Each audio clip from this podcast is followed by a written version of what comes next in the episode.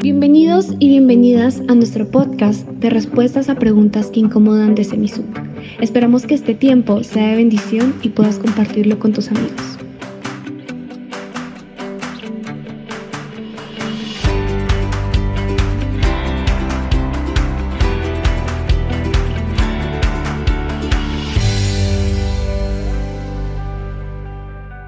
Muy buenas noches, bienvenidos a nuestro programa Respuestas a Preguntas que Incomodan. Estamos alegres, contentos de estar nuevamente con ustedes. Acompáñennos con un cafecito, con un tecito y para aprender de estas hermosas preguntas que nos envían a nuestro programa Respuestas a Preguntas que Incomodan. Ya Tensi, ¿qué tal? Está muy elegante. Toca. Y hoy me tocaba baño. También. Sí. Aún con este frío que hace aquí en, Ah, en no, Quito. No, con agua caliente. Nah. se prende ahí el. Con agua caliente, porque con- si fuera agua fría, fría, uy, con una pulmonía. Muy bien, amigos. Nuestra pregunta de hoy es, nuevos apóstoles, nuevos apóstoles, figuras extraespirituales. Esta pregunta envía José Ramón Rodríguez de Venezuela. Muchísimas gracias por enviar esta pregunta. José Ramón es su papá. Rodríguez, sí, correcto. Ese es el suegro más cotizado en Venezuela. De muchos, veras. Muchos quieren tenerlo como suegro.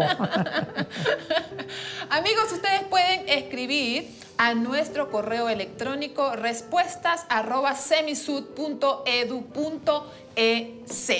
Bueno, comencemos, Yatensi. Este tema del apostolado es muy contemporáneo, ¿no es cierto? Ay, Adesi, eso me tiene a mí con los pelos en punta. Ya. porque estamos en una nueva ola de unos super líderes, super espirituales que están por encima de pastores, misioneros, predicadores, Correcto, etcétera, correcto. y tienen megas iglesias en el Caribe, en, en- en el mundo hispano, en los Estados Unidos de América. ¿Sabe que en Europa no? En Europa eso no pegó. Ya. Oye, interesante. Para hacer una investigación sociológica. ¿Y por qué cree usted En que Europa pegó a- no pegó, solamente ha pegado en, en América Latina. Y, y- y no toda América Latina, porque en Sudamérica, en la parte sur-sur, no tanto, sino más en el Caribe, Ya. Centroamérica y el mundo de los Estados Unidos, en el mundo hispano, en la Florida especialmente. ¿A qué se deberá? El que haya pegado en algunas partes y en otras no. Ha habido investigaciones. En Europa no ha pegado porque ellos tienen otra concepción de la, de la fe. La teología, los europeos han sido muy académicos para concebir la iglesia y la cristología y la teología en Europa. Eh, inclusive en el propio mundo americano como tal, tampoco no tiene mucha fuerza. Es más en el mundo hispano.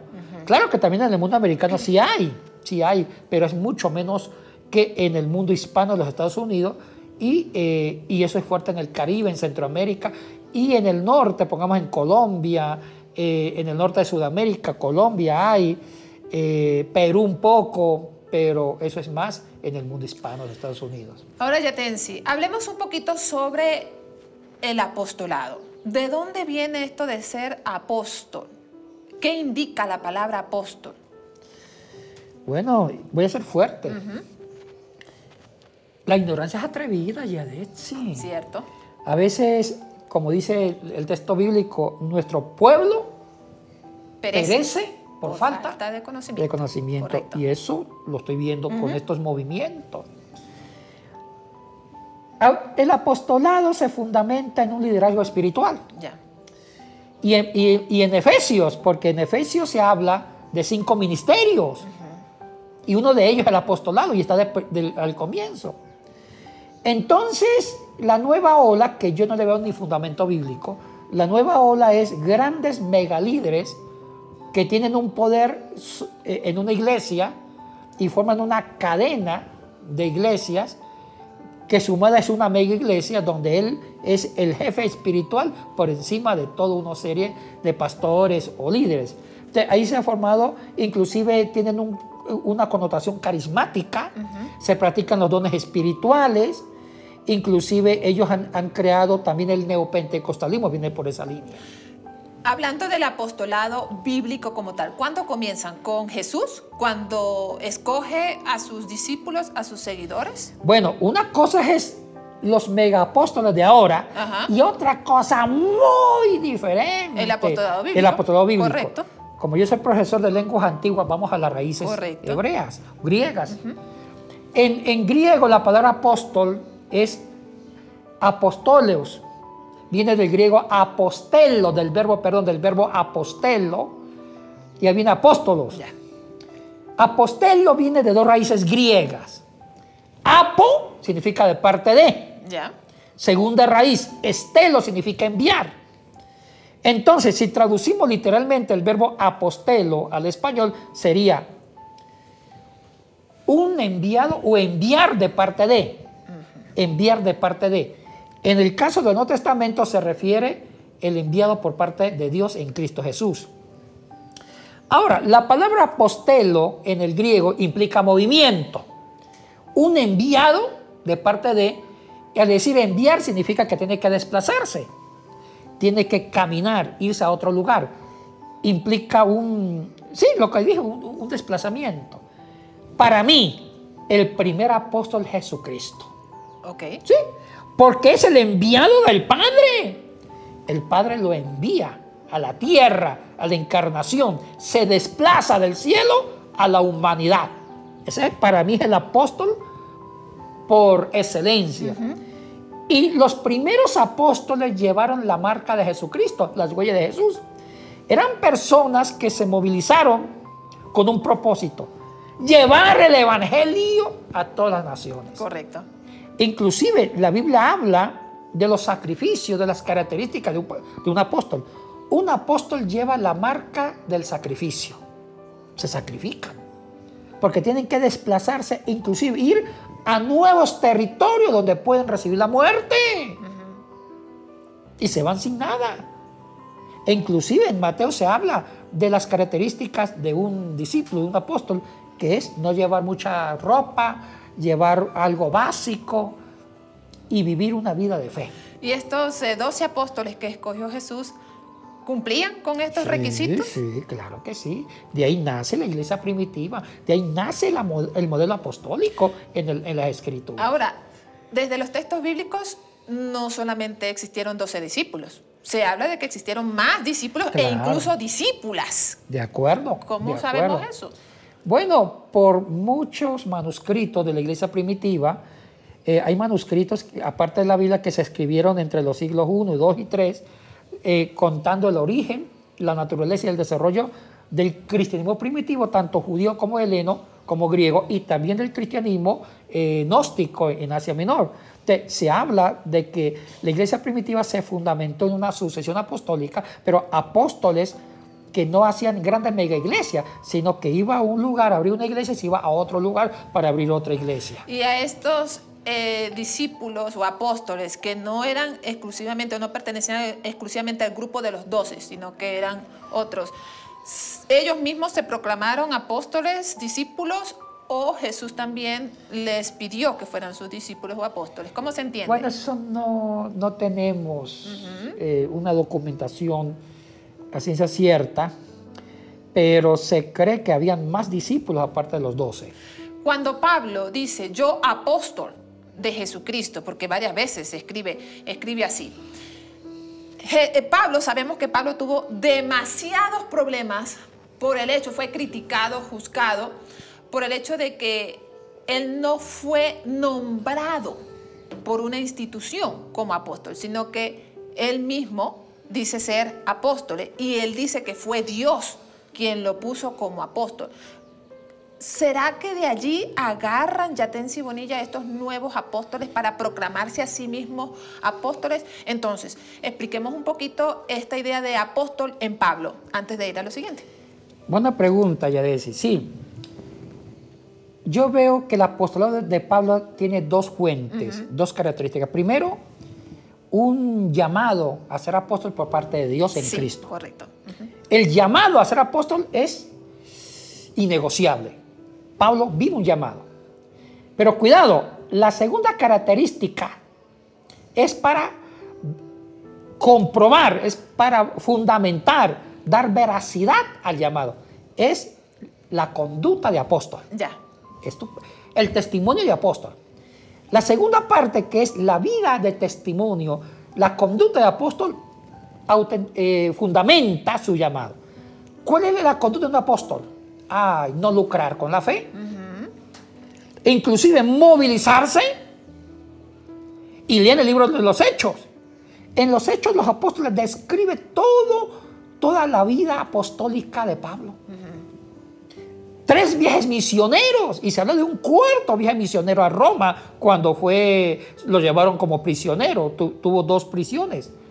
Entonces, la conducta de Pablo, su testimonio, su obra apostólica, fundamenta su llamado.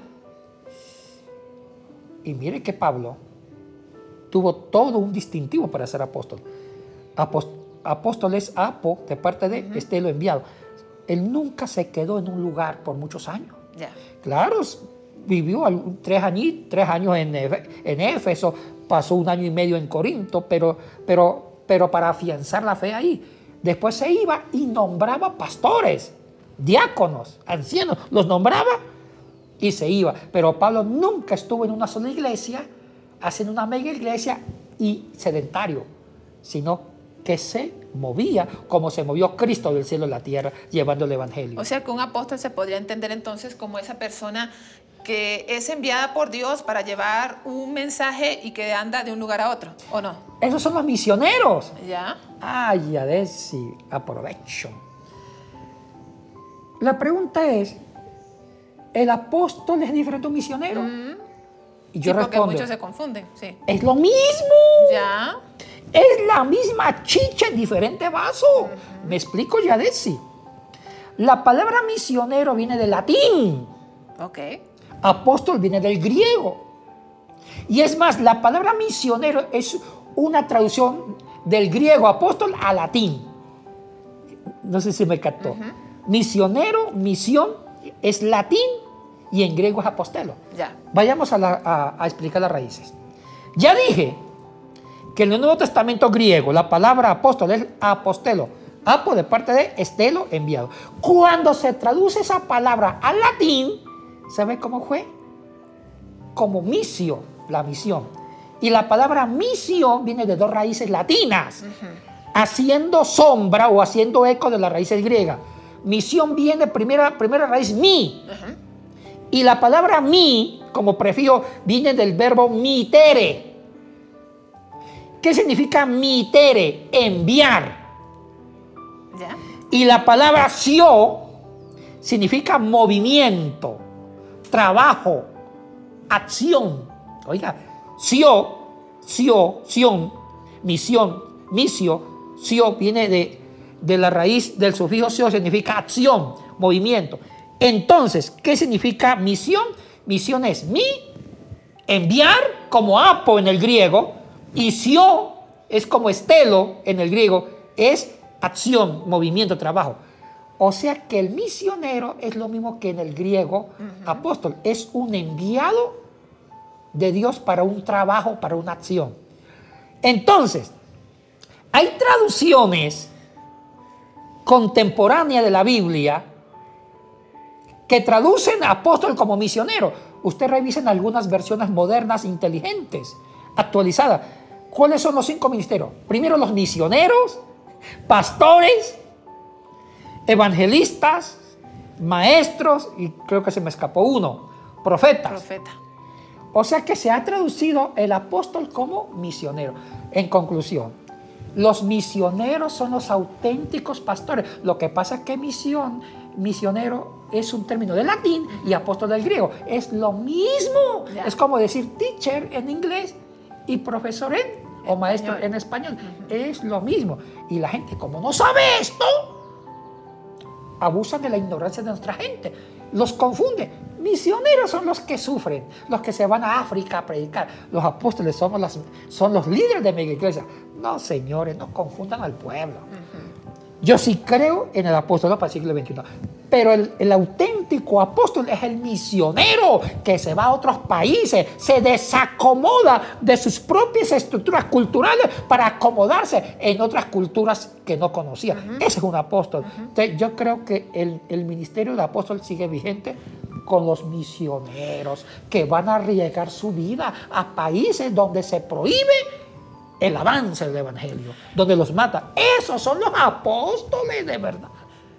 Entonces, ¿cómo entender a estos nuevos apóstoles? Ay, ¿En dónde se fundamentan para ellos ser esos nuevos apóstoles? ¿No será, como le pregunté anteriormente, en esto de que Pablo no había tenido ese título de apóstol de alguna institución, sino que él dice que fue eh, de Dios y de ahí toman estos nuevos apóstoles para ellos proclamarse nuevos apóstoles? Ay, hija, yo, yo no sé, yo a esta gente le tengo no sé. Tiene sus reservas con Mi reserva. Mejor calladito me veo bonito. El problema, Yatensi, es que no podemos estar calladitos aquí en el programa porque esta es una pregunta y es una pregunta realmente incómoda. Yo veo estos apóstoles ricos, con grandes carros de lujo, con aviones privados algunos, sedentarios en mega iglesias, cuando los típicos apóstoles misioneros vivían con la humildad de lugar en lugar, llevando la marca de Cristo, expuestos al martirio, como Cristo, que fue el primer apóstol. Los propios apóstoles llevan la marca de Pablo, todos estos fueron mártires. Entonces, ¿cuándo se comenzó, cuándo cree usted que se comenzó a distorsionar un poquito este tema del apostolado? Tal vez en algún, algún siglo se le dio algún, alguna importancia o menos importancia, eh, comenzó a tener otros rasgos este tema del apostolado. ¿Cómo? ¿Qué decir? Mira lo que voy a decir. La iglesia nació en Jerusalén. Sí. Mártir. Roma la institucionalizó y el mundo moderno la comercializó. Ya. Con eso dije todo. Ya, vuelve a repetir, vuelve a repetir. La iglesia nació en Jerusalén, mártir. Roma la institucionalizó en, los primeros siglos y el mundo moderno comercializó la iglesia. Mm. Con eso dije todo. Pues sí. A buen entendedor. Pocas palabras poquitas palabras. Muy bien. Y en este, en este texto bíblico, el, el, programa anterior mencionamos un texto, Yatensi, que fue Marcos 10, 29, donde Jesús decía que por su causa y la del Evangelio, en muchos dejarían hermanos, hermanas, casas, terrenos, hijos. ¿Está asociado con lo que usted decía? Sí, sí, sí, Del ser misionero, de un auténtico misionero o apóstol. Repito, queridos hermanos y hermanas, la palabra misionero es lo mismo que apóstol o apostolado. Lo que pasa es que misión es latín, apóstol es griego. Ya con esa aclaración ya esto se resuelve. Ahora, sí, la iglesia necesita auténticos apóstoles o misioneros que vayan a lugares donde la fe no ha podido entrar. Esa gente vive las huellas de Cristo. Esa gente lleva, lleva las características de un auténtico apóstol, que es el sacrificio, la muerte, la incomodidad. Se desacomoda en su propio país, de su cultura, de sus estructuras y se van a incomodarse a otro mundo donde pueden recibir la propia muerte. Esa, ese es el modelo del apóstol del Nuevo Testamento y de los misioneros de hoy.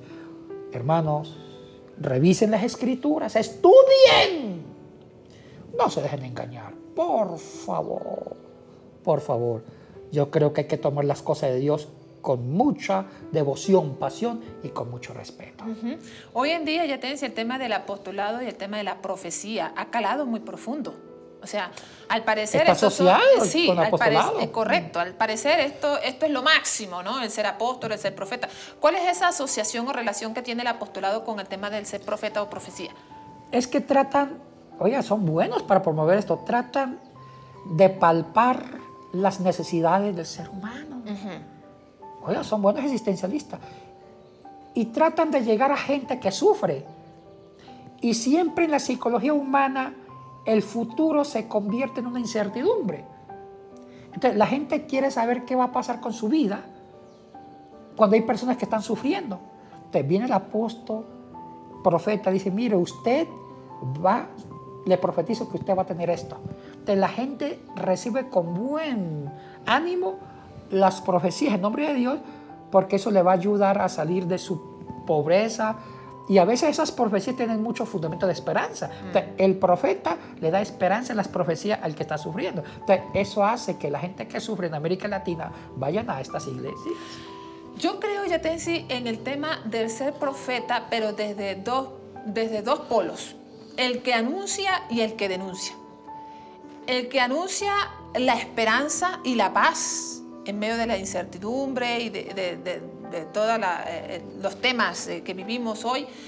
Y el que denuncia, el que denuncia el pecado, la injusticia. Eso para mí existe un, profeta en ese sentido. O sea, no, lo veo como aquel que está adivinando o diciéndole a qué es lo que va a tener o lo que tiene que hacer, sino más bien en esos dos polos. No sé qué usted... Eh, de acuerdo, Yadesi, de acuerdo. La palabra profecía, profeta viene del hebreo naví, que significa hablar en nombre de Dios.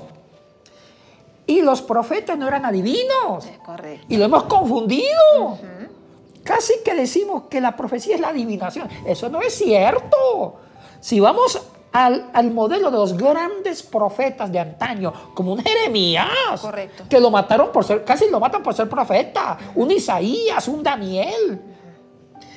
La palabra profeta en el modelo de los grandes profetas del Antiguo Testamento, vuelvo a repetir, viene del hebreo Naví, que significa hablar en nombre de Dios. Sí. Pero cuidado, el hablar en nombre de Dios no era para adivinar, no, era para analizar y denunciar. Miremos el modelo. Los grandes profetas de antaño del Antiguo Testamento eran historiadores. Primero revisaban la historia del pueblo del pasado. Y usted lean Jeremías, lean Isaías, Ezequiel. Ellos son historiadores, hacen análisis histórico del pecado, de la conducta del pueblo en el pasado. Después analizan el presente. Oye, interesante. Y en base al presente, si el pueblo está en pecado, se lanzan a un oráculo, a una profecía. Pero en base a los análisis, en nombre de Dios. Entonces dice, si ustedes no se arrepienten, va a haber un castigo. Pero siempre los profetas daban la esperanza del arrepentimiento. Siempre los, los, profetas hacían los análisis históricos del pasado y presente e invitaban al pueblo a convertirse, a arrepentirse. O si no, viene el juicio de Dios. Oye, qué joyas, qué preciosura. Así es. Ese nivel profético lo hemos perdido y lo hemos reducido al ministerio de la adivinación. Así es. Ay, o sea que entonces eso me deja mucho más tranquila, Yatensi. Porque esa profecía de que yo voy a tener 50 hijos, ya eso ya no, ya no existe. Usted cuando me hace esas profecías, ya ven hermanos y hermanas que de algo sirve estar en estos programas. Uno cómo aprende, no. A veces estamos más perdidos que Andrés en el pasado buscando novia. Muy bien amigos y amigas, qué interesante tema. Yo creo que realmente debemos profundizar eh, en esto y seguir más bien las pisadas de, Jesucristo como ese verdadero y auténtico apóstol. Así que, eh, por favor, comparta el enlace de esta transmisión con sus amigos, con sus familiares, para que ellos también puedan aprender y disfrutar de estos grandes temas que dialogamos en estos 30 eh, minutos. Antes de terminar, quiero informarles que en nuestro programa de certificación en ciencias bíblicas en Semisud se nos viene un interesante curso desde el 14 al 19 de febrero, acercamiento a las lenguas bíblicas antiguas. El horario es de lunes a viernes desde las 6 de la tarde hasta las 9 de la noche y el sábado desde las 9 de la mañana hasta las 12 del mediodía con la profesora Santa González. Aquí sería interesante, Yatensi, que nos pueda hacer eh, una mención de lo que viene en este interesante curso. Es estudiar las lenguas bíblicas como una introducción. Ya pero no solamente el griego, hebreo y arameo, también las lenguas orientales que originaron las lenguas bíblicas. Un ejemplo, se estudia el acadio. Algunas ideas del acadio occidental eh, o el acadio oriental, el acadio babilónico, asirio, también la lengua egipcia, copta. Se estudia la familia de las lenguas orientales que influenciaron las lenguas eh, bíblicas como el, hebreo. Y hay una cosa importante, muchas cosas del hebreo, muchas palabras del hebreo tuvieron, tuvieron la influencia en el acadio cuneiforme. Así de sencillo. Entonces, es un estudio bastante serio, científico, con una gran maestra, Santa González.